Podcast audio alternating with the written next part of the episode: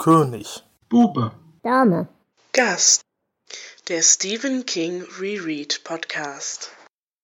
Hallo und herzlich willkommen zu einer neuen Folge König, Bube, Dame, Gast. Wir wollen heute wieder mal einen Roman mit euch besprechen und haben uns dafür chronologisch in chronologischer Ordnung Sarah ausgesucht. Und dazu begrüße ich nicht nur mein Stammpersonal, den wundervollen Jonas. Hallo Jonas. Hallo Dela. Und den wundervollen Flo. Hallo Flo. Guten Abend. Sondern auch unsere Lieblingsgeisel, den Hendrian. Hallo Hendrian. Hallöchen. Und einen auch wiederkehrenden Gast, den Sönke vom Rewrite Podcast. Hallo Sönke.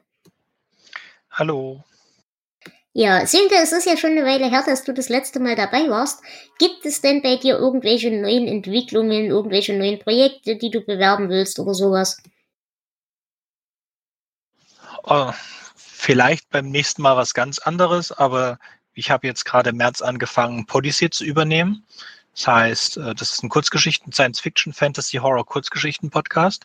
Mhm. Und ich habe die Produktion übernommen seit März. Alles vor März war von zwei anderen Podcastern produziert worden. Und das haben wir wieder veröffentlicht. Und ab März sind jetzt die Geschichten, wo ich die Produktion übernommen habe. Ist noch ein sehr kleiner, unbekannter Podcast und wäre sehr, würde mich sehr freuen, wenn Leute mal reinhören würden. Mhm, sehr gerne. Du schickst uns dann einfach den Link, damit wir den in der Folge mit äh, verbasteln können, ja? Ich schick's dir per Twitter. Mhm. Ausgezeichnet. Gut, ähm, bevor wir heute anfangen, über dieses Buch zu reden, will ich ganz, ganz, ganz, ganz deutlich machen, wenn ihr äh, in irgendeiner Form betroffen oder äh, empfindlich seid für äh, Tätigkeiten und ähm, Tätlichkeiten, für sexualisierte Gewalt, für Rassismus, dann äh, kann ich hier für diese Folge wirklich nur eine große, große Triggerwarnung vorab schicken.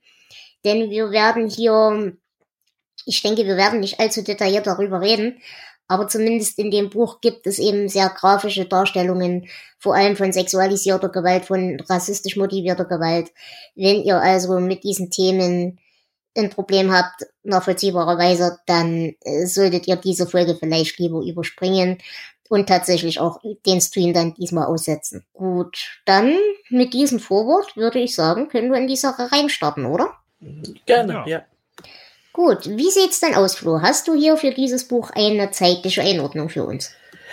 Ja, wir befinden uns im Jahr 1997 und äh, Stephen Kings Verlag Penguin und der Verlag Putnam werden zusammengelegt.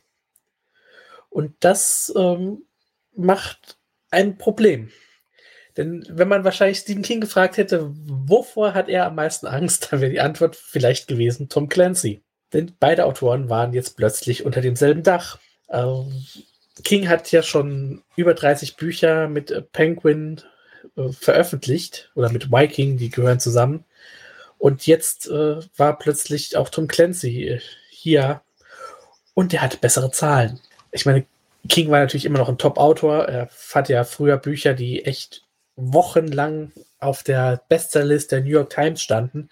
Also ähm, Firestarter, Ace oder The Stand haben es 35 Wochen geschafft. Aber so die Bücher aus den letzten Jahren, wie Regulator oder Gross Matter, Schlaflos, Desperation, ja, das waren mal 14, 15, 16 Wochen. Das ist schon ein Unterschied. Äh, King hat so 1,2 Millionen Bücher verkauft und hat dafür für jedes Buch einen Vorschuss von 16 Millionen bekommen. Das waren Zahlen, die haben halt nicht mehr so ganz gepasst. Tja, also hat er verhandelt. Denn äh, Clancy hat mehr Bücher verkauft als er und er hat einen, der hat einen Megadeal bekommen. Und King wollte auch was davon abhaben. Und so kam es dann, dass er nach über 20 Jahren seinen Verleger gewechselt hat. Er ist zu äh, Scribner gegangen. Das Ganze ist damals wohl ziemlich öffentlich abgelaufen und ähm, ja, der Deal war letztendlich tatsächlich auch ein schlechterer dann, als ähm, als er bei seinem alten Verlag hatte. Aber ähm, Scribner wollte natürlich hier den neuen, neu gewonnenen Superstar hofieren und die haben richtig viel Kohle in die Werbung für dieses Buch gesteckt. Ähm, King hat zwar weniger Geld als Vorschuss bekommen, dafür dann aber ein Top-Deal für die, die Umsätze, die das Buch gemacht hat und auch die Erstauflage dieses Buchs war eine gewaltige Summe. Es hat sich tatsächlich auch besser verkauft als so seine letzten Bücher. Und ähm, es hat auch, ja, manche sagen, ähm, King in eine andere Richtung gelenkt. Also mehr weg von diesem einfachen Horrorautor, mehr hin zu anspruchsvoller Literatur. Aber so ganz super erfolgreich war das Buch dann letztendlich doch nicht. Ich meine, die Erstauflage mit 1,36 Millionen, das ist schon was. Und das Buch hat es auch immerhin für ganze 20 Wochen auf die New York Times Bestsellerliste geschafft. Aber ob sich die Fans heute noch groß daran erinnern und ob sich das lohnt, das müssen wir, glaube ich, heute erstmal besprechen. Und worum es denn in Back of Bones, so ist der Originaltitel, in Sarah geht, das erzählt uns jetzt der Jonas. Der verwitwete Autor Mike Noonan beschließt, seine Schreibblockade zu bekämpfen, indem er sein Sommerhaus aufsucht, in dem er seit dem Tod seiner Frau Joe vor einigen Jahren nicht mehr gewesen ist. Die Schreibblockade verschwindet auch. Dafür äh, spürt er in dem Haus allerdings die Anwesenheit von Joes Geist und ja auch noch eine andere Präsenz, wahrscheinlich auch ein Geist. Und äh, er bekommt dort auch ziemlich fiese Albträume. Er gerät auch als äh, Zeuge in einem Sorgerechtsstreit äh, zwischen der jungen Matty und deren Schwiegervater Max DeVore.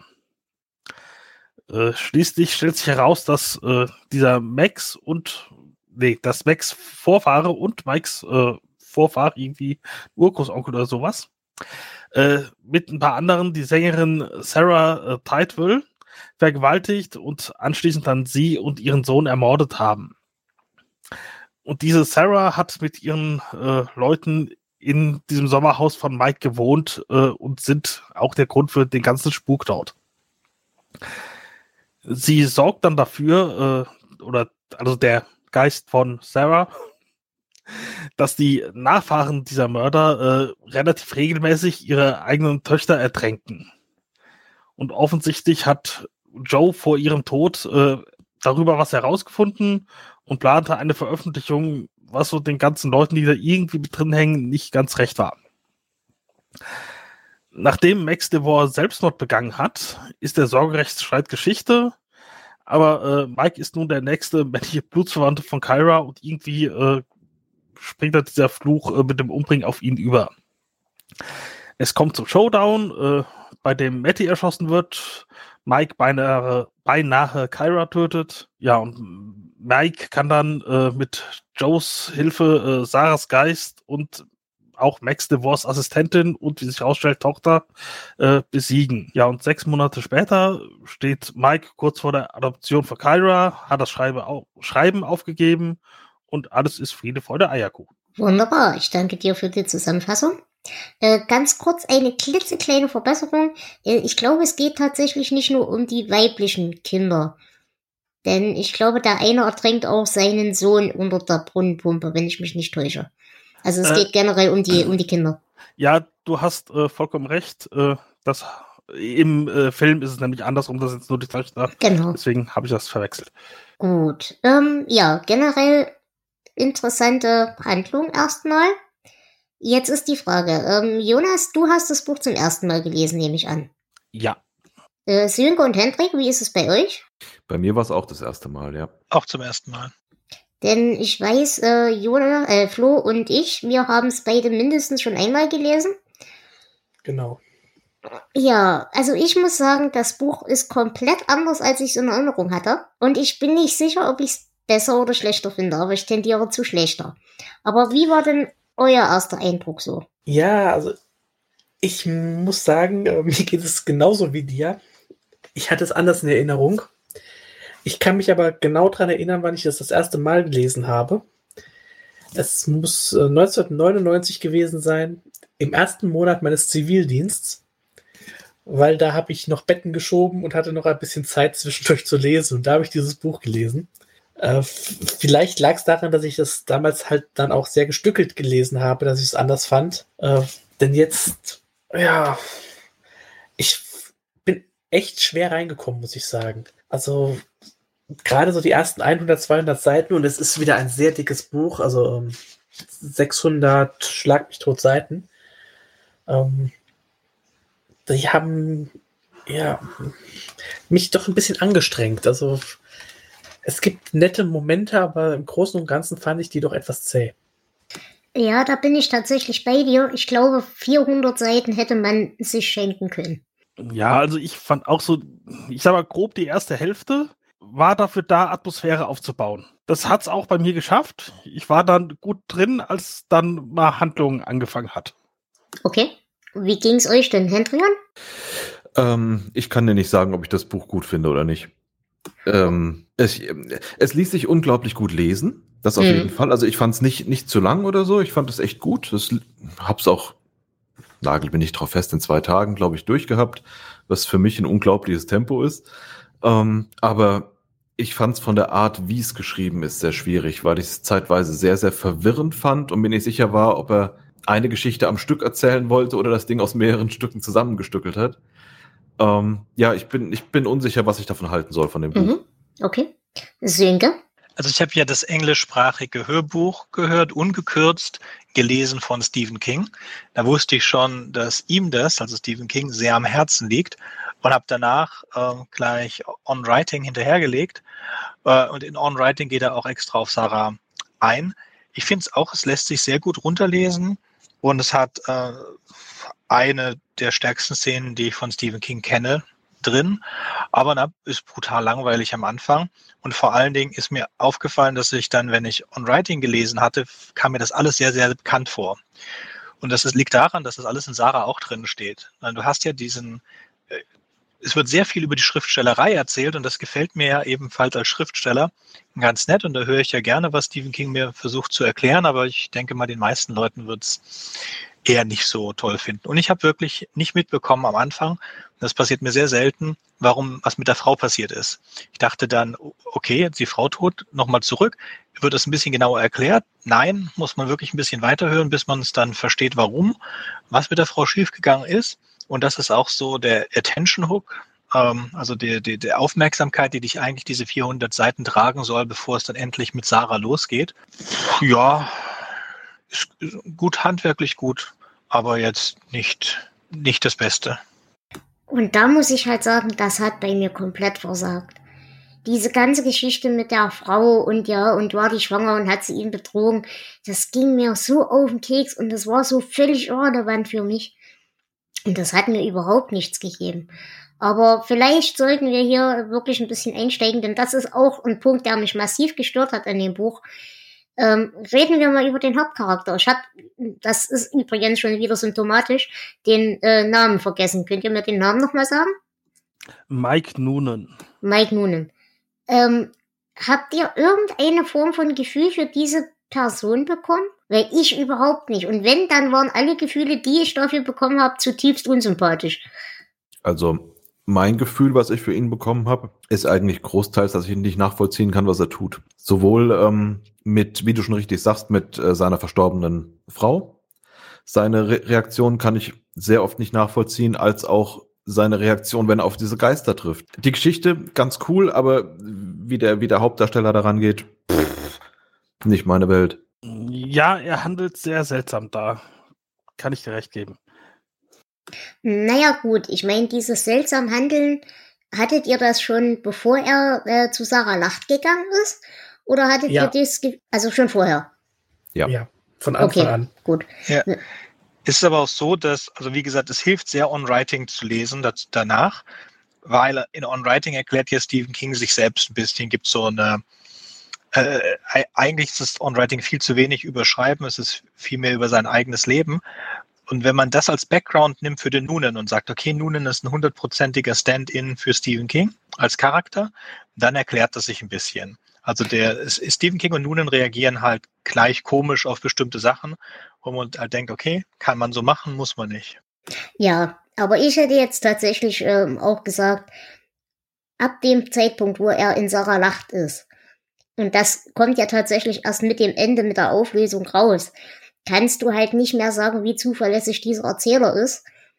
Und beziehungsweise wie sehr er schon vielleicht tatsächlich unter unbewusster Beeinflussung stand durch diesen, durch diesen Dämon, durch diesen Outsider oder was auch immer es ist.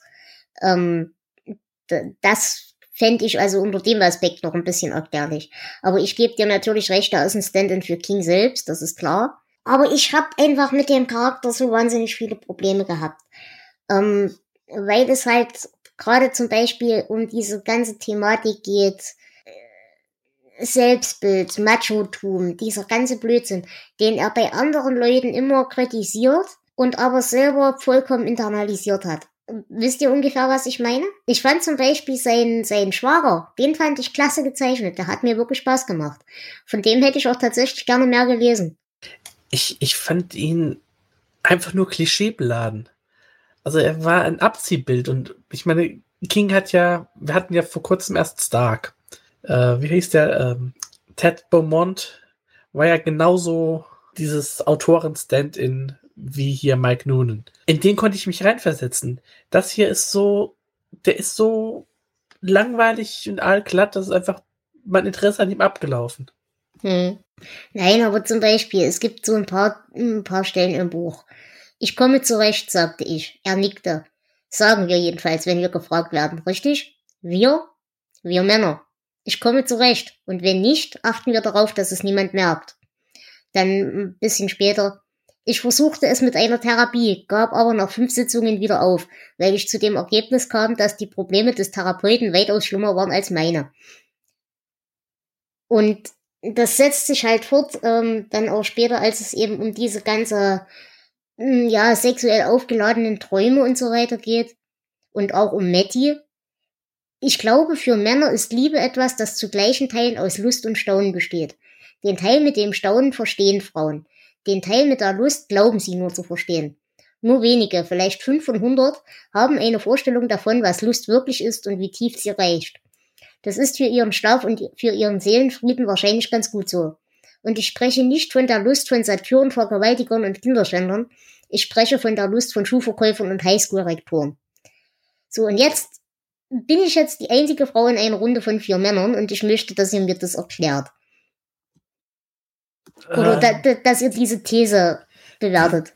Die ist ganz einfach, King schreibt Bullshit. Ja, kann ich zustimmen, sehe ich genauso.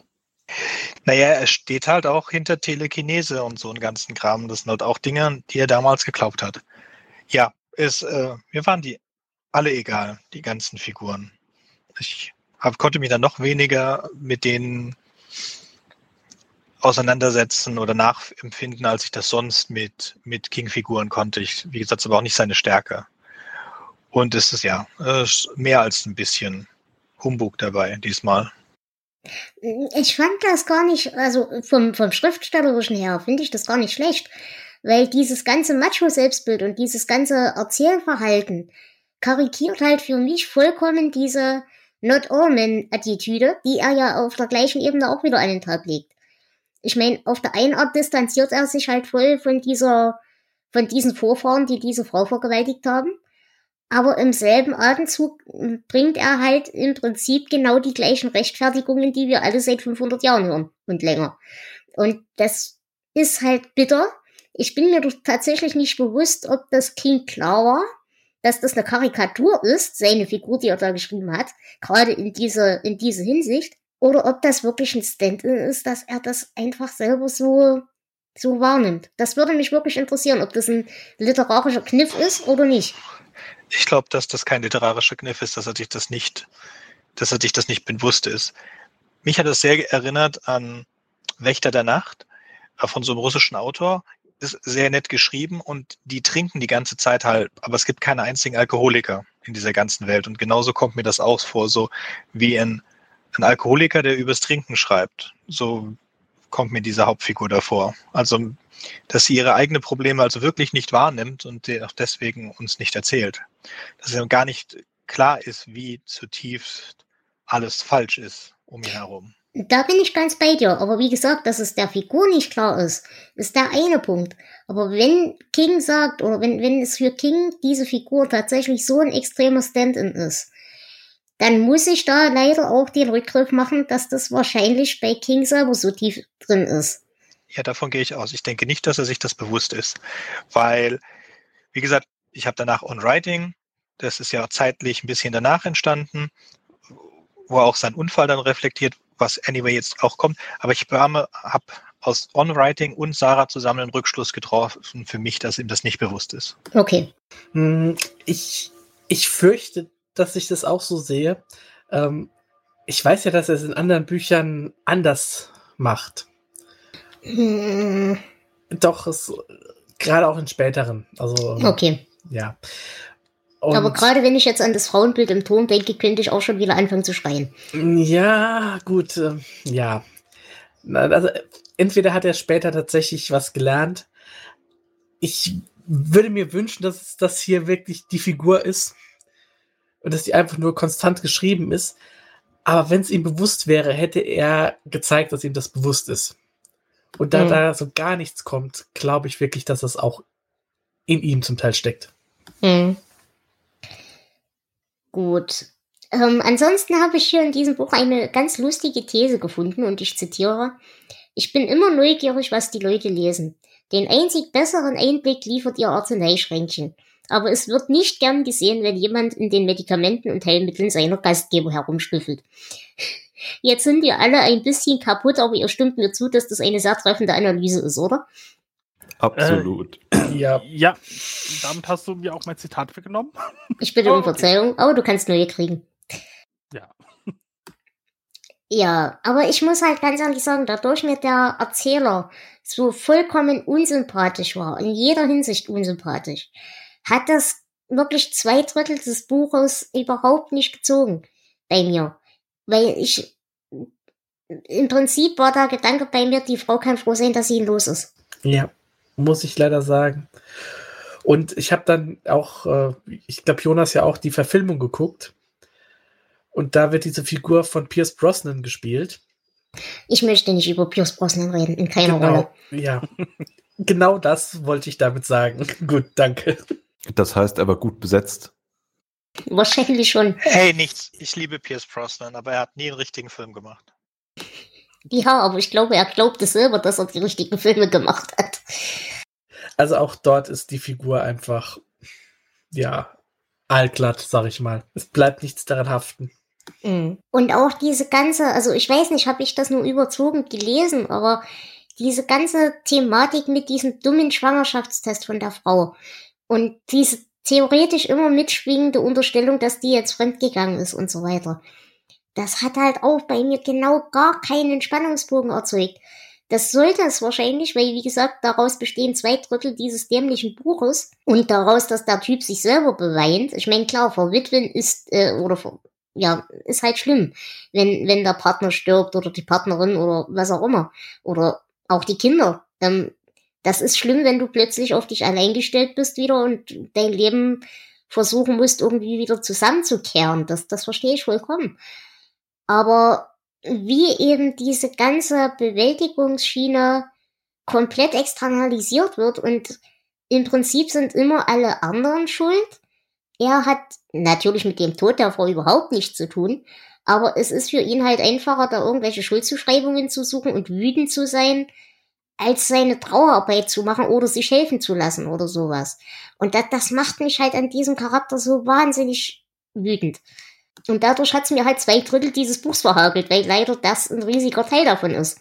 Das fand ich eigentlich gar nicht so schlimm. Ähm, das habe ich halt einfach abgetan als äh, die Art des äh, Hauptdarstellers mit diesem ja Trauma oder wie auch immer umzugehen.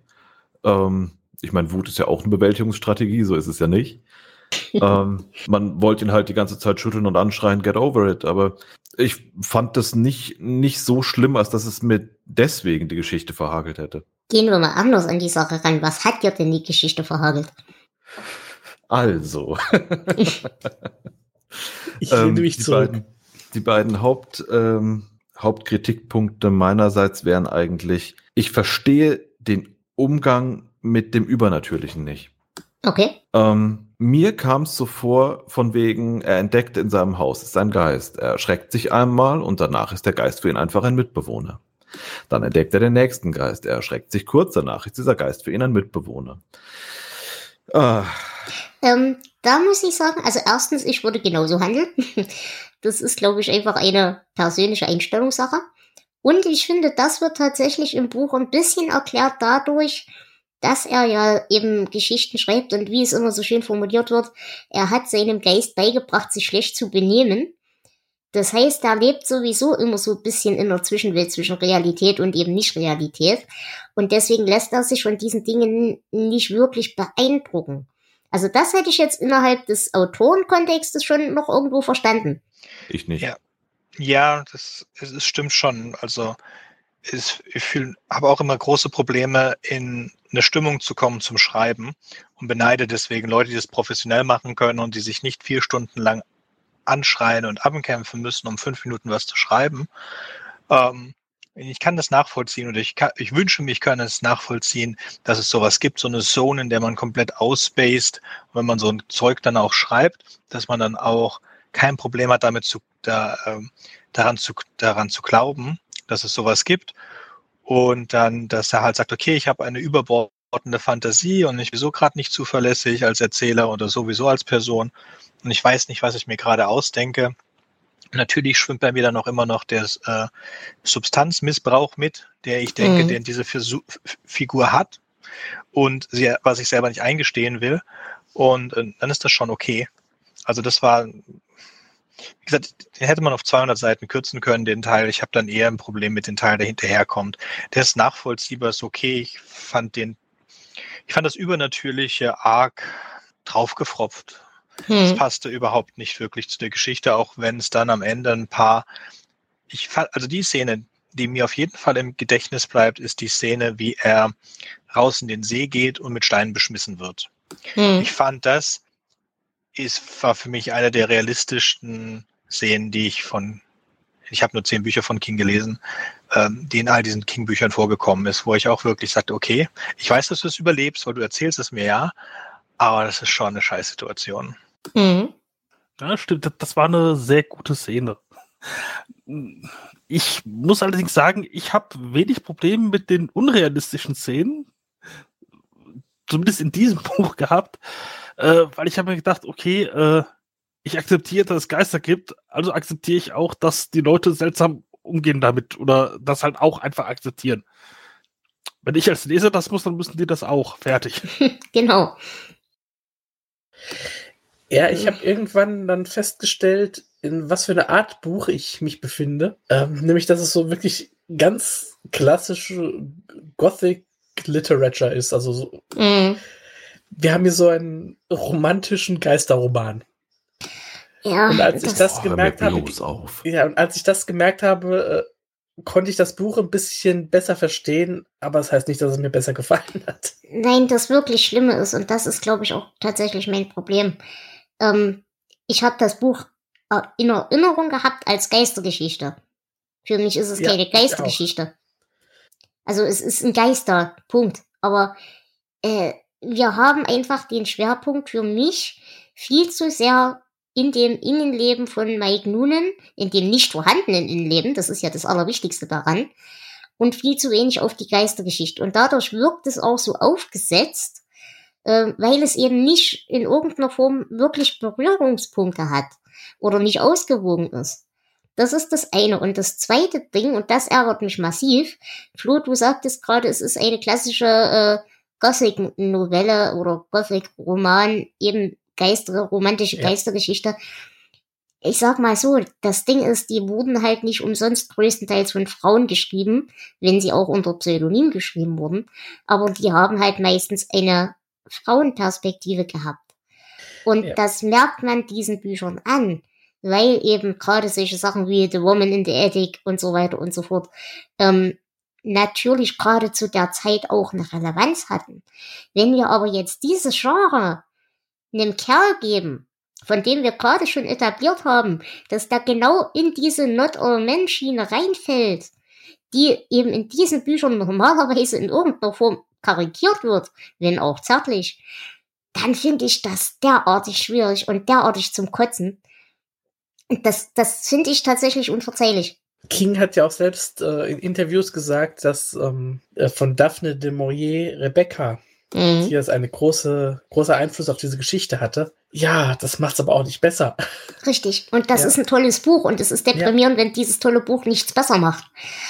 Ähm, ich habe irgendwo in einer in einem Artikel äh, über dieses Buch gelesen, dass zu dieser Zeit gab es eine Frau, die eben dieses Genre beherrscht hat. Und äh, wenn ich sage, wer es ist, dann, ähm, dann wirst du wissen, warum ich ein Problem damit habe. Äh, es ist Anne Rice. Ja, ich bin bei Ja. dir. Ja.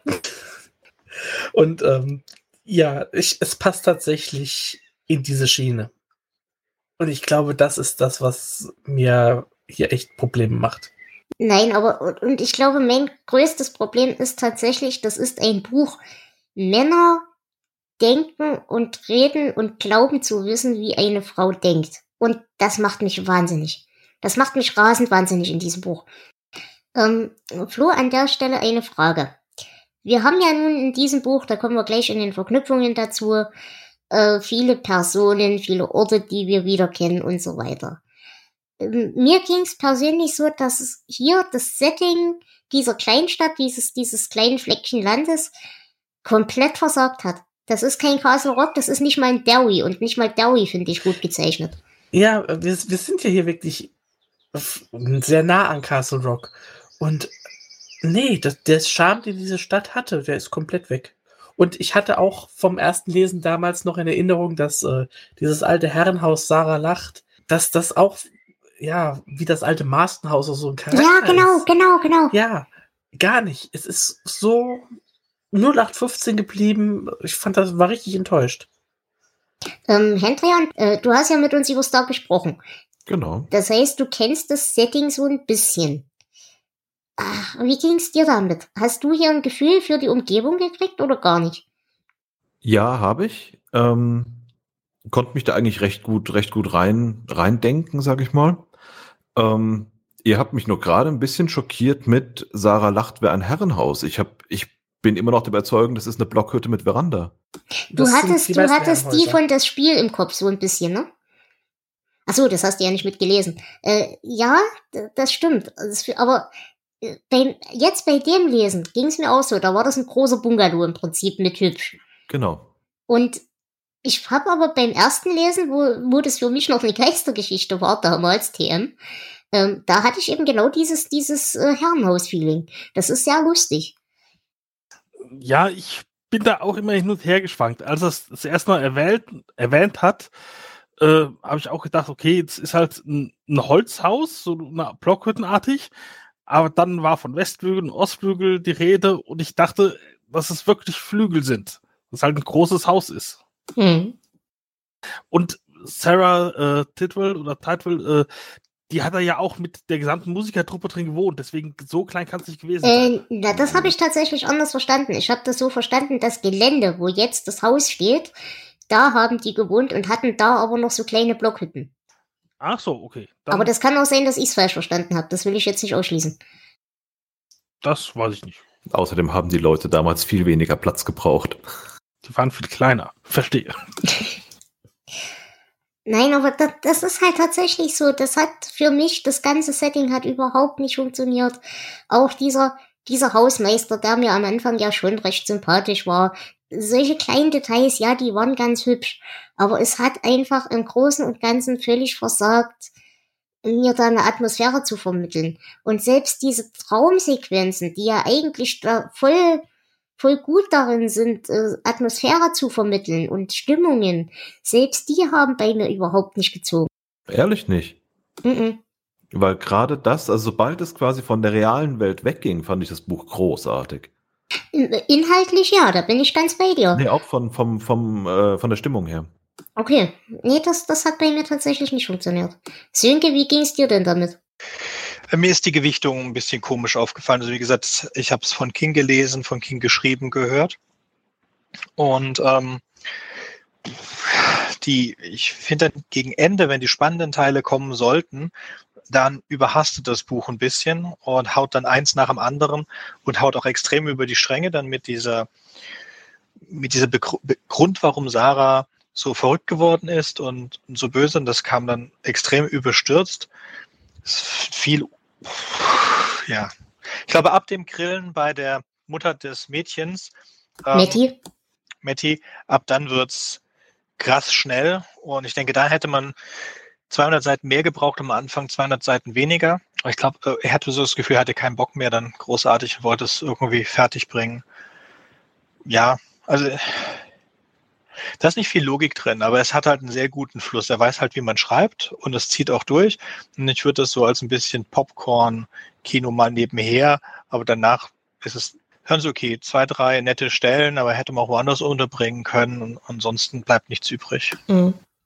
Wie ging's euch denn? Also wie gesagt, der einzige Charakter, den ich toll fand in dem Buch, war der Schwager von ihm. Und, und äh, jetzt werdet ihr alle überrascht sein, dass ich das sage, ich fand das Kind cool. Ja, ich glaube, das ist äh, jung genug, damit es dich doch nicht nervt. Hat denn, hat denn die Kleine bei euch funktioniert? Äh, schon. Die war lustig. Absolut. Besser als andere Figuren, ja. Ja, aber ich komme mit dem Alter überhaupt nicht zurecht. Die sollte, weiß nicht, drei, vier Jahre alt sein und sie benimmt sich aber eher wie eine sieben, sechs, siebenjährige vielleicht. Also das stimmte für mich, mich nicht. Naja, gut, also das, diese, diese voralterten Kinder, die haben wir ja bei King eigentlich regelmäßig. Die sind alle nicht so alt, wie sie sind, angeblich. Ja, es liegt wahrscheinlich, könnte auch sein, dass es daran liegt, dass er entweder hochbegabte Kinder hat oder von seinen Kindern so überzeugt ist. Aber meine Kinder benehmen sich so nicht. Und auch was ein On-Writing über seine eigenen Kinder sagt, hören die sich auch alle nach viel zu alt an für ihr eigentlich als Alters. Es könnte also sein, dass es tatsächlich seine, seine Sicht auf die Realität ist. Mhm. Aber abgesehen davon war sie okay. So, und dann kommen wir wieder zu dem nächsten Punkt, der mich fürchterlich aufgeregt hat. Ab dem Punkt, wo Matty ins Spiel kam, ging mir das Buch noch mehr auf den Keks als am Anfang schon. Weil natürlich, es gibt da eine junge Frau in diesem ganzen Kontext. Ist euch das übrigens aufgefallen? In diesem Dorf gibt es keine Frauen. Äh, es gibt nur die eine Frau vom Hausmeister, die nur dafür da ist, ihn an der Tür wieder abzuweisen. Ansonsten gibt es keine Frauen in dieser Geschichte. Die Putzfrau. Naja, die alte äh, Gespensterfrau da. Ja, eben, alte Gespensterfrauen. Aber alte Gespensterfrauen, da sind wir wieder beim Thema, Alter ist automatisch desexualisierend. Die Bibliothekarin gibt's auch noch.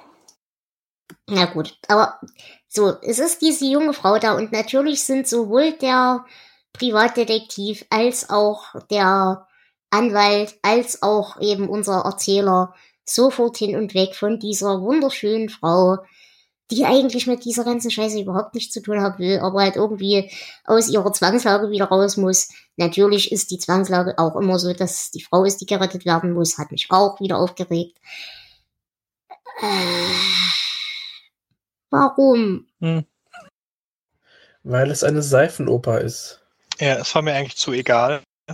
Ich fand es dann Ah, als sie dann gestorben ist, in dieser ersten Action-Szene eigentlich des Buches, oder eine zweite Action-Szene, das mit dem, mit dem, mit den Steinen ist vorher.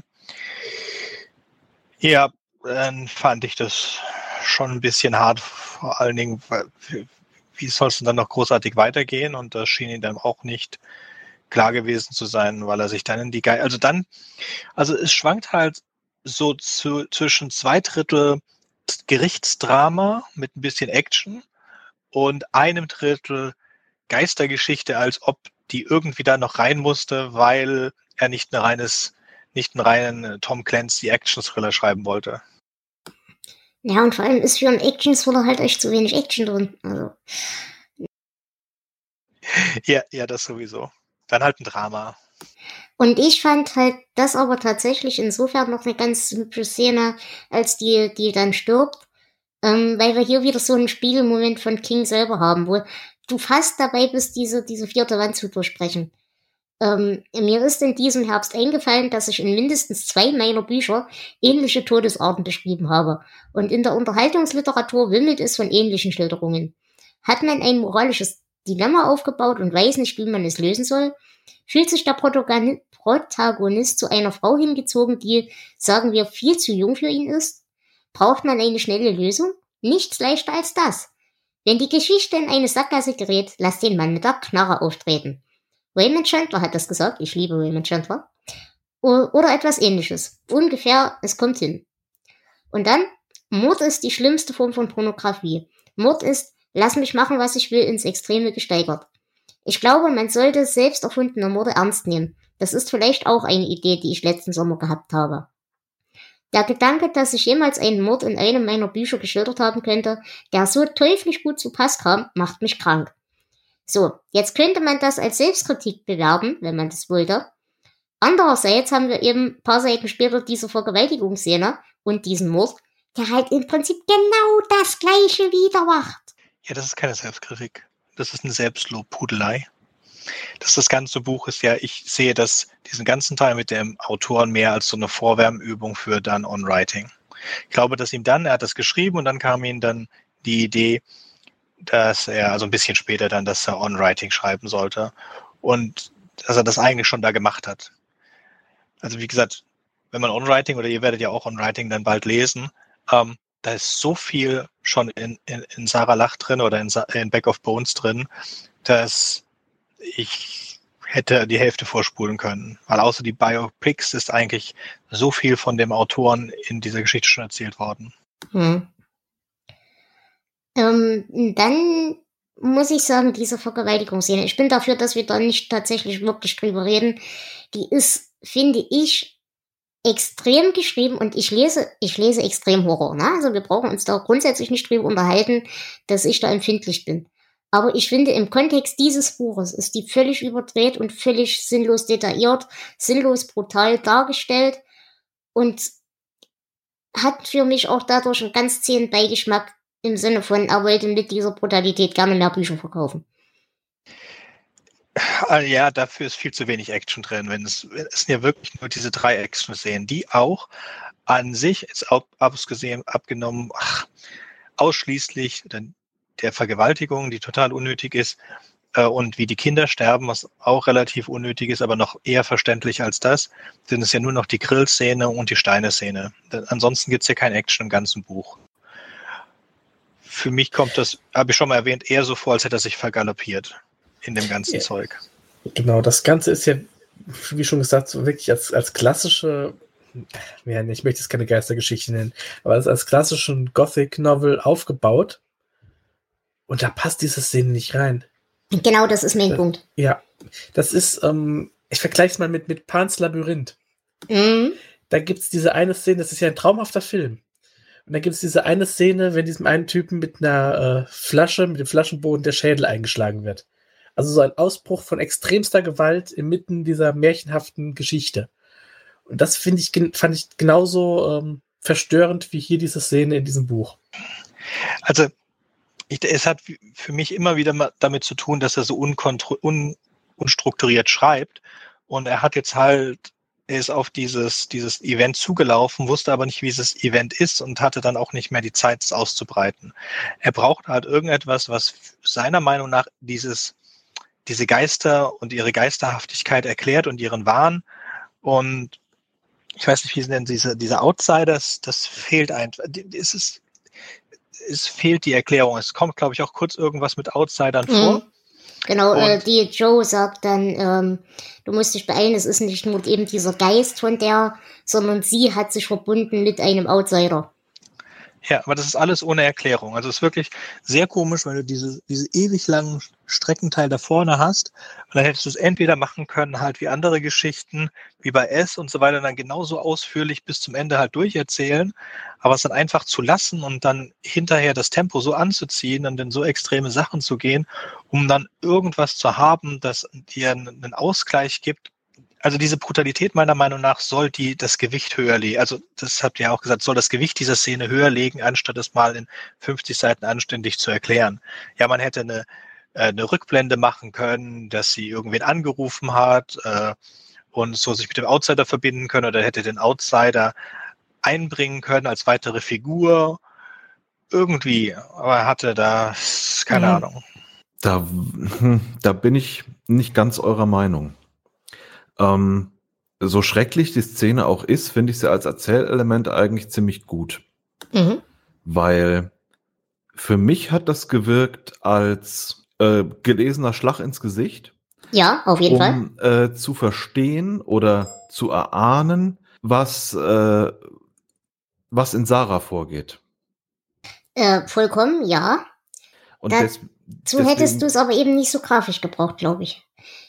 Äh, weiß ich nicht, weil das Buch mich vorher so stell, äh, nicht stellenweise, ähm, streckenweise so mh, in eine Art Tran versetzt hat, Mhm. ähm, dass es diese Intensität gebraucht hat, um mich da wieder rauszuholen.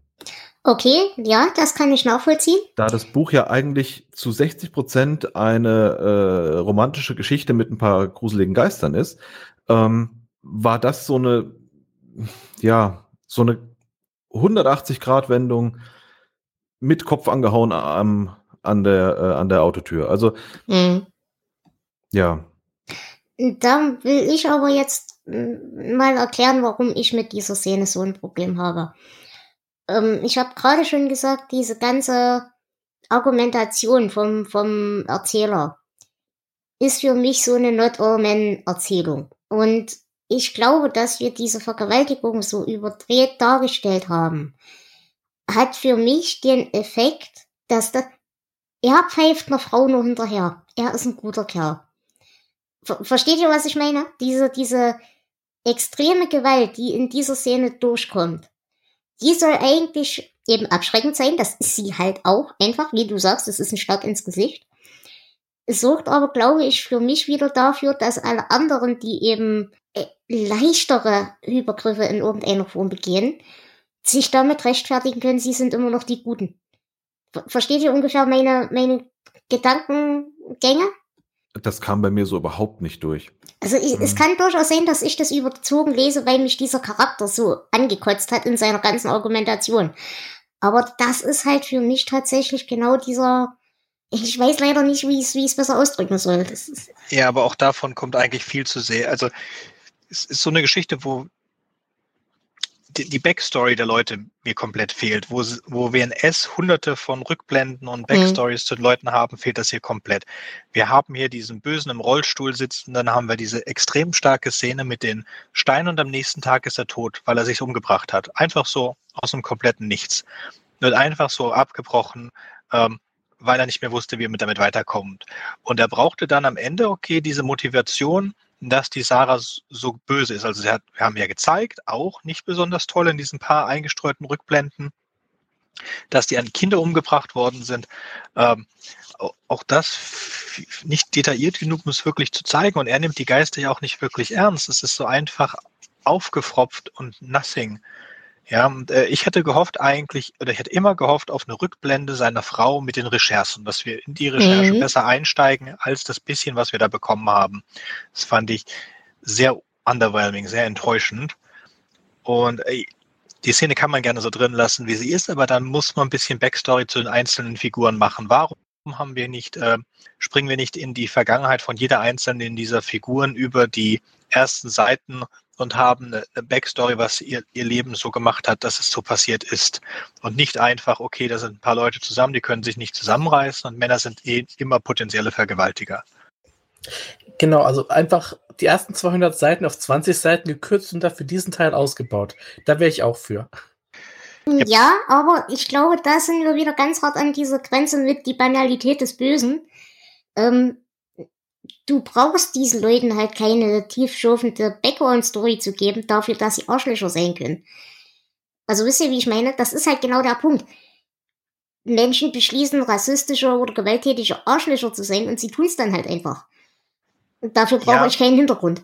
Richtig, aber als Antwort dann die Kinder, die, die nichts getan haben, von den Nachfahren umzubringen, dafür gab es dann auch halt keine. Selbstverständlich, Motivation. natürlich, selbstverständlich, das ist klar. Und da bin ich bei dir, diese, wenn, wenn wenn wir diese Recherchegeschichte ein bisschen weiter ausgebaut hätten, ähm, um eben zu zeigen, dass da Dinge totgeschwiegen wurden und so weiter und so fort.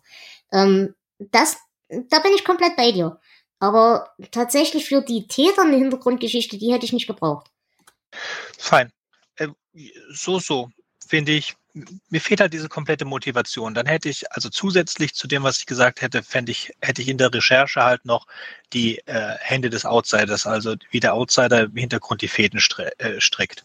Oder wie er da irgendwie verantwortlich ist dafür und wie er dann auch den, also Sarah dazu bringt, das zu tun oder die Kraft zu geben, dazu das zu tun.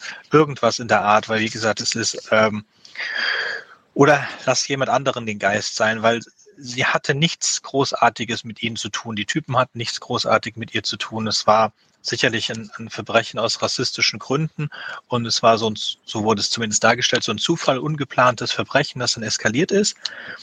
Ähm, aber es ist, es erklärt nicht den, den Rest, es erklärt den Geist nicht oder irgendetwas davon. Dafür ist es viel zu wenig motiviert, meiner Meinung nach. Ja, und vor allem erklärt das für mich überhaupt nicht, warum der Typ jetzt unbedingt das Kind haben will. Also, er will es haben, um es zu opfern und um diese Sache zu Ende zu bringen? Oder wie versteht ihr das, dass der Devor das Kind überhaupt haben will? Ich habe keine Ahnung. Der ist für mich so dieser Standard böse, reiche alte Mann, der böse Dinge tut. um ihn vom guten, reichen Mann abzugrenzen. Ja, das ist ja das nächste. Reich, ja, und äh, ich finde ihn so einen schwachen Gegenspieler. Mm, Gegenspieler, ja, in der Handlung ja. Aber zum Beispiel in der Prügelei-Szene fand ich ihn großartig. Ja, also vor allen Dingen ist er auch so schwach, weil er so schnell wieder weg ist. Er ist ja da die ganze Zeit im Hintergrund, dann ist er augenblicklich da und dann ist er weg. Gut, ähm, und dann würde ich sagen, reden wir aber mal über die paar guten Seiten, die dieses Buch hat. Und es hat ein paar gute Seiten. Ich 17, hab, 42 ja, und 112. Ich habe tatsächlich ähm, zum Beispiel an den Kühlschrankmenschen voll viel Spaß gehabt. Oder allgemein an der Art, wie diese Geister kommunizieren. Mit diesem Bimmelglöckchen an, an dem Elchkopf. Das fand ich großartig. Ich will auch so ein Bimmelglöckchen haben. Ich will den Elch. Ich will die Geister. Also ich hab, ich hatte sehr, sehr viel Spaß an den, an den, äh, an den Geistern. Ich will die ähm. Buchverkäufe. Um, Ihr könnt den Rest haben. ähm, nein, ich hatte, ich hatte sehr viel Spaß an den, an den Geistern, weil für mich das Buch ähm, über, über lange Episoden mh, hm, komplett, wie soll ich sagen, komplett andersrum war gegen, über dem, was ich erwartet habe. Also sprich, alles das, was in der realen Welt passiert, ist unglaublich flach gehalten. Ne? Die Leute sterben ja auch einfach so schwupps weg, äh, alle, schwupps weg, ähm, und haben keine wirkliche Relevanz. Und alles das, was in der Geisterwelt passiert, hat irgendwo eine dritte Dimension dabei. Deswegen hatte ich an den, an den Geistern eigentlich am meisten Spaß und äh, mhm auch an diesen, wie soll ich sagen, diesen, diesen Schnittstellen zwischen, zwischen Geisterwelt und echter Welt. Mhm. Wie zum Beispiel dem Glöckchen und den Kühlschrank-Ding siehst und so. Das war cool. Ähm, da wollte ich dich sowieso fragen. Du bist ja Musiker so ein bisschen, also ziemlich sehr, ziemlich viel mehr als wir. Ähm, diese Jahrmarktszene, wie hat dir, hat dir diese Jahrmarktszene gefallen? Denn die fand ich eine der besten Szenen im Buch tatsächlich. Absolut. Von der ganzen, von der ganzen Stimmung her sehr, sehr großartig. Konnte ich mich wirklich rein, reinfühlen. Gut. Ja. Und dann das nächste, auch zum Beispiel, dass dieses ganze Rassismus-Thema nur in diesen letzten 20 Seiten überhaupt thematisiert wird, hat mich auch wahnsinnig geärgert. Eigentlich gehört das auch schon viel früher in die ganze Sache rein. Findest du das erst da thematisiert? Hm, fällt dir ein Gegenbeispiel ein? Äh, diese, diese ganzen Rummelszenen. Ja. Naja, sobald, ja, sobald klar. Sarah dargestellt wird, wird die sehr als die Exotisierung. genau, ja, richtig. So mehr so als, als sonderbares Tier. Ja, da bin ich komplett bei dir. Aber äh, mich stört die Darstellung dieser rassistischen Gesellschaft, die es immer noch ist. Also die ist nicht vorhanden. Das stört mich. Die tun jetzt so, als sind sie alle gute, glückliche Bürger, aber sie schweigen halt diesen Teil der Geschichte immer noch tot und behalten nur den Teil der Geschichte, als eben diese tollen Musiker da waren, weil das ist ja, wir sind ja so weltoffen und so weiter und alles andere wird halt unter den Tisch gekehrt. Und dass du aber ansonsten zum Beispiel in dem ganzen Buch keine einzige farbige Person irgendwo siehst, ist halt auch kein Zufall. Mhm. Landleben in den 90ern. Ja, aber es wird sehr subtil thematisiert, äh, also zumindest von der Qualität her subtil, aber äh, einmal äh, ist dann, redet Mike mit irgendwem, ich, ich weiß nicht mehr mit wem, und der meinte, ach ja, aber das waren doch nur, und dann äh, verkneift er sich das ja. Wort, aber äh, ja, Mike weiß genau, worum es geht. Und da merkt man, es ist in den Leuten noch drin, aber sie versuchen es nicht zu zeigen, mhm. wenn Außenstehende dabei sind. Aber das ist halt auch echt gegen Ende vom Buch, wo es schon wirklich zum Ende hinzugeht. Ja, ich glaube aber fast, dass es Absicht ist weil es dann auch erst Mike dämmert. Okay, ja, okay. Ja, kann ich, kann ich akzeptieren. Stimmt. Gut, habt ihr jetzt noch Szenen, über die ihr reden möchtet? Ach so, eine Szene habe ich noch, die fand ich ganz, ganz äh, eindrücklich, als wir dann beschreiben, wie der eine bei diesem Waldbrand seine Tochter opfert. Die fand ich rein vom Setting her und von der Erzählweise richtig klasse. Die war richtig gut Oh beschrieben. ja. Ja. Äh, auch mit diesem, ja, äh, das Kleidchen anziehen und so weiter. Das, doch, das war gut. Gut. Habt ihr sonst noch was? Sonst würde ich in den nächsten Punkt gehen. Ich hab nichts mehr. Gut, dann würde ich sagen, Flo, reden wir über die Verknüpfungen. Ähm, fangen wir erstmal mit den Personen an, würde ich behaupten. Denn wir treffen hier Joe Weiser wieder, den kennen wir aus Schlaflos. Der empfiehlt äh, Ralph Roberts die Honigwabe zum Beispiel zum Einschlafen. Ja, und wir treffen ja auch Ralph Roberts selbst. Also ähm, Michael Noonan spricht auch mit ihm mal kurz. Genau, und es wird auch die Frau Lois erwähnt.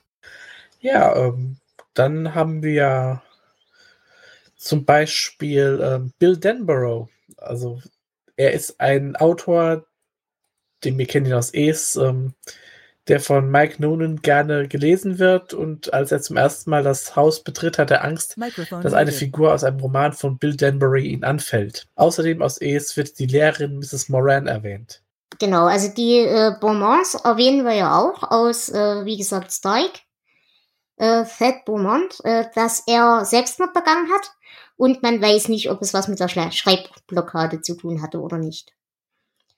Ähm, Penguin erwähnen wir ja auch und genauso Schauf Rickwick, Richwick. Ähm, und ich fand es ganz lustig, dass wir die Inside View äh, noch erwähnen. Die kennen wir ja schon aus Dead Zone und aus Der Nachtflieger. Äh, weiterhin erwähnen wir eine Mrs. Denvers, die auch in, in Vatertag aufgetaucht ist. Und das ist der, äh, Creepshow-Segment. Und äh, wir haben eine Figur namens Arlene Cullum. Dieser Name taucht auch in Dolores und das Monstrum auf, aber es ist nicht klar, ob das äh, drei verschiedene Figuren sind oder immer dieselbe. Mhm. Ansonsten habe ich ja gerade schon erwähnt, der Hausmeister ist auch der Hausmeister von Jesse Burlingame aus das Spiel. Und wir haben hier auch wieder ein paar Hinweise auf 19 beziehungsweise auf äh, den Turm. Und da wollte ich dich fragen, Flo, ähm, als wir auf dieser Jahrmarktszene sind und dann dieses Manderley, Senderley, Benderley, Kenderley Wortspiel machen, äh, ob du das auch als Turmreferenz verstanden hast. Ähm, ist möglich, habe ich jetzt nicht im Kopf gehabt, weil das für mich halt so ein, eine Anspielung auf ähm, Rebecca war. Aber ja, kann sein. Und ansonsten haben wir halt hier wieder eine Turmreferenz insofern, dass ähm, während er seine ja, geistige Zeitreise quasi macht, ähm, gelangt ja Mike durch diverse Türen in die Realität zurück und hört da unter anderem ähm, diesen Satz äh, aus Dallas, als da äh, JFK erschossen wird.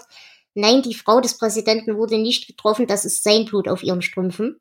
Und genau dieselben Szenen kriegt auch Jake Chambers mit. Genau, und äh, der Anschlag ist auch ähm, eine Tür, die an diesen Ort führt. Genau. Und wie gesagt, wir haben äh, schon thematisiert, es gibt hier einen Outsider und Outsider haben wir schon etabliert bei Desperation, bei Bibliothekspolizist und natürlich bei S. Ja, und äh, Regulator. Und wir werden es später noch öfter haben, zum Beispiel in Der Outsider.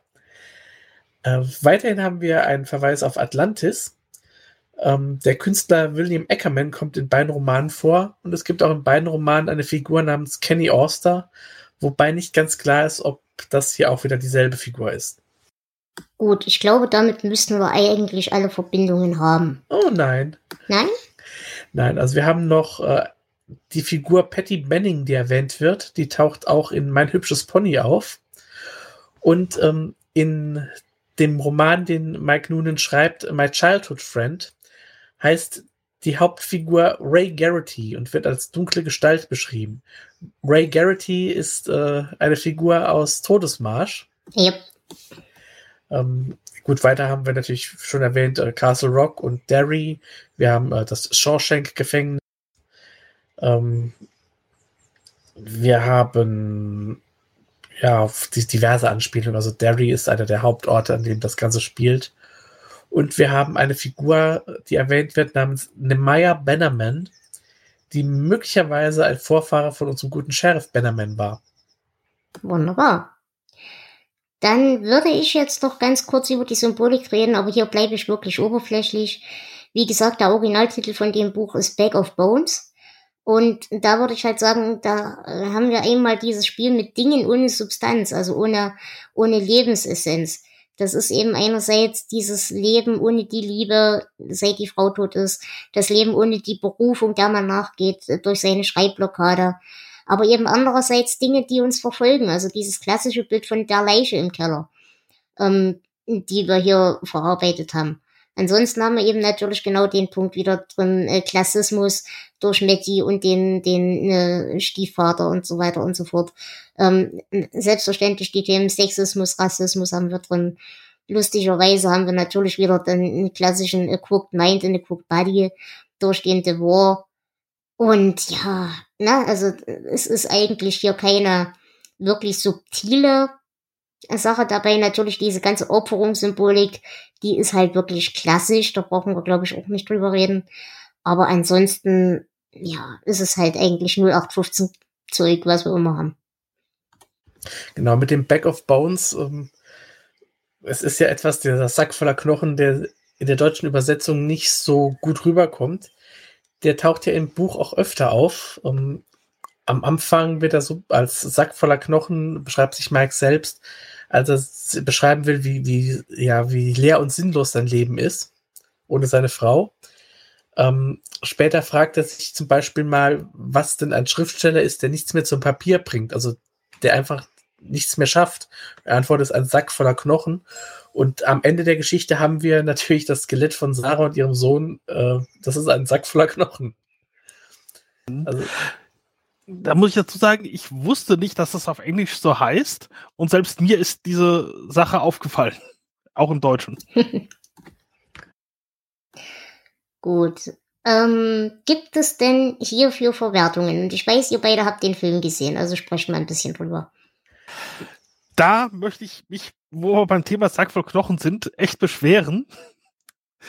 Weil als in dem Film dann Sarah und ihr Kind, in dem Fall eine Tochter, ausgegraben werden, sind es nicht die Knochen, sondern es sind die kompletten Körper, die da drin sind. Das hat mich so aufgeregt. Das, äh, nee, das, das war nicht gut. Ja, es ist auch kein Film, es ist tatsächlich eine vierstündige Miniserie. Das heißt, wer das Buch zäh findet, ähm, ja, es wird nicht besser. Ähm, es ist tatsächlich aber sehr werkgetreu Fandest du? Also, bis auf diesen Sack von Knochen.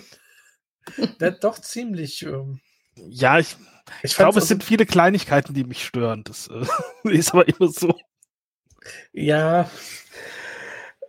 Also, ich fand es genauso langweilig wie das Buch, sagen wir mal so.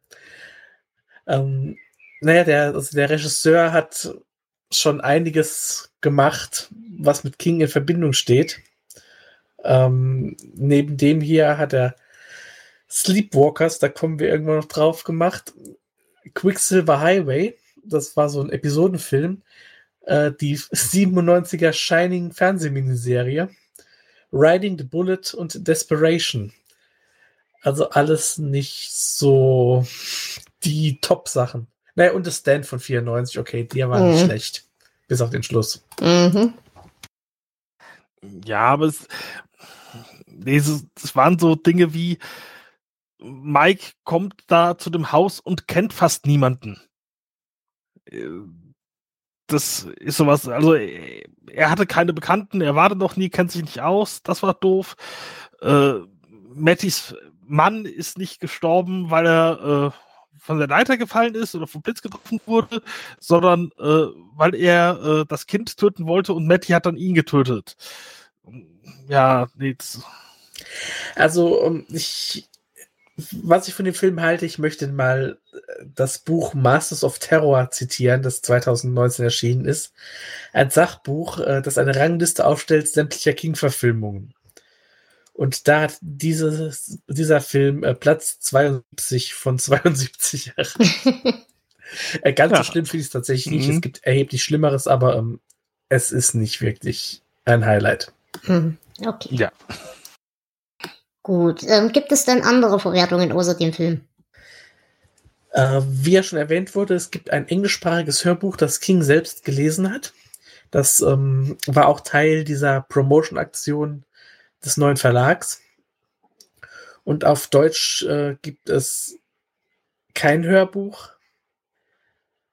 Ähm, ansonsten, ja, keine Verwertungen, aber vielleicht noch die Bemerkung, dass das Buch 1999 beim Bram Stoker Award und beim Locus Award, also zwei bekannte Literaturpreise, in der Kategorie Bester Horrorroman gewonnen hat. Mhm. Etwas, das ich gar nicht verstehen kann, um ehrlich zu sein. Nee, wirklich nicht. Ein Schwaches Ja. Wahrscheinlich. Gut, dann haben wir das auch abgehakt. Wie sieht's denn bei euch mit Zitaten aus? Ich würde sagen, Hendrian, fang du mal an. Sehr gerne. Äh, mein erstes wäre, Humor ist fast immer Wut mit Schminke darüber, finde ich. Aber in Kleinstädten ist die Schminke mitunter ziemlich dünn. Mhm. Sehr schön. Jonas? Ich würde dich küssen, bis diese ganze Unterhaltung irrelevant wäre. Und wenn du Zweifel hättest, hättest du sie wenigstens in meinem Bett. Okay, Sönke, hast du auch eins? Ich habe leider mein Dokument dazu. Es, es gibt in diesem Buch sehr viele schöne kleine Anspielungen, vor allen Dingen für Schriftsteller, aber ich habe leider mein Dokument kaputt gemacht. Okay, ist nicht schlimm. Flo, hast du was? Äh, nein, diesmal nicht. Ich habe noch. Ihr Anwalt ist immer auf ihrer Seite. Ihre Feinde sind seine Feinde. Und für ihn sind sie niemals scheiße, sondern immer Schuhcreme. Gut, gibt's noch weitere? Oh ja. Mhm. Seelen sind für Studenten der freien Künste Nonen. Ich war Ingenieur. Ja, der ist hübsch. Gut. Ähm, dann bleibt mir eigentlich nur noch euch um eure Bewertungen für dieses Buch zu bitten. Und ich würde sagen, Sönke, fängst du an? Wir bewerten von 0 bis 19. Schwierig, extrem schwierig hier. Acht. Okay, klare Ansage. Ähm, Flo? Puh.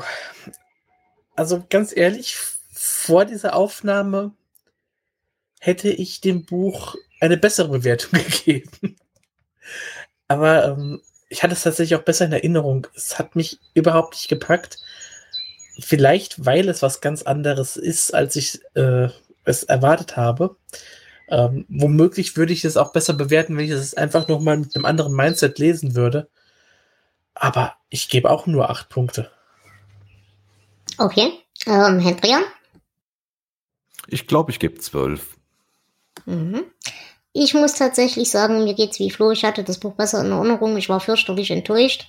Und gerade auch jetzt in der Besprechung habe ich mich noch mehr darüber aufgeregt. Deswegen kann ich tatsächlich nicht mehr als sechs Punkte geben. Jonas, du hast das letzte Wort. Äh, ja, es war okay, fand ich. Die, die erste Hälfte ein bisschen zäh. Ja, ja, nee, zäh nicht. Es ist wenig passiert und es hat Atmosphäre aufgebaut. Das hat mir eigentlich gefallen. Und dann, der Showdown war auch ganz nett geschrieben. Ich, ja, ich, ich glaube, ich schließe mir Hendrian an und gebe zwölf Punkte. Alles klar. Gut, dann würde ich sagen, sind wir auch durch, oder? Ja, noch eine kleine Bemerkung. Ähm, wir erwähnen ja immer wieder, dass das King-Wiki eine sehr wichtige Quelle Ja. für uns ist. Ähm, Im King-Wiki gibt es eine Anmerkung des Webmasters zu diesem Buch. Hierdurch erhielt die Tochter des Webmasters ihren Namen Sarah, inklusive einer Glückwunsch-Mail zur Geburt von Kings Büro. Das, Das finde ich eigentlich süß. ganz schön. Ja. Gut, ansonsten kleines bisschen Hausmeisterei. Wir haben jetzt gerade diese Folge das erste Mal gestreamt. Es gibt noch ein paar, gab noch ein paar technische Probleme. Ich hoffe, das nehmt ihr uns nicht übel. Aber ähm, wenn ihr da Spaß dran habt, können wir das gerne eventuell öfter machen. Ich werde aber definitiv jeden Gast jeweils einzeln darauf fragen, ob ihm das gefällt oder nicht. Ähm, aber könnt ja mal eine kleine Reaktion geben, ob euch das gefallen hat oder nicht oder wie auch immer. Und ansonsten, ähm, ja, bleibt es wie immer, wenn ihr mit uns über Bücher reden möchtet, könnt ihr das gern tun, indem ihr einfach auf unsere Leseliste guckt, was noch frei ist. Äh, wenn irgendwie schon durchgestrichen ist, weil wir schon einen Gast haben, dann ist es auch nicht schlimm, dann können wir auch mit mehreren Leuten aufnehmen. Wir brauchen nur Teamspeak oder Skype, wobei uns Teamspeak immer lieber ist. Und Wenn ihr die Quellen nicht habt, um zu lesen, dann sagt uns Bescheid. Wir würden uns dann darum kümmern, dass ihr entsprechend versorgt seid. Womit geht's denn als nächstes weiter? Ja, ich denke, wir haben jetzt genug Bücher gelesen. Wir lesen das nächste Mal einen Film. Wir haben tatsächlich ein Drehbuch vor uns. Das nächste ist Der Sturm des Jahrhunderts. Wunderbar, ich freue mich drauf. Ansonsten sind wir für euch wie immer über Twitter und so weiter erreichbar, wenn ihr was wollt. Ähm, und ich danke allen fürs Zuhören und eventuell auch fürs Zugucken und wünsche euch noch ein wunderschönes Wochenende. Es war mir eine Ehre, mit euch zu podcasten. Lasst es euch gut gehen. Ciao. Tschüss. Tschüss. Ciao, ciao. Tschüss.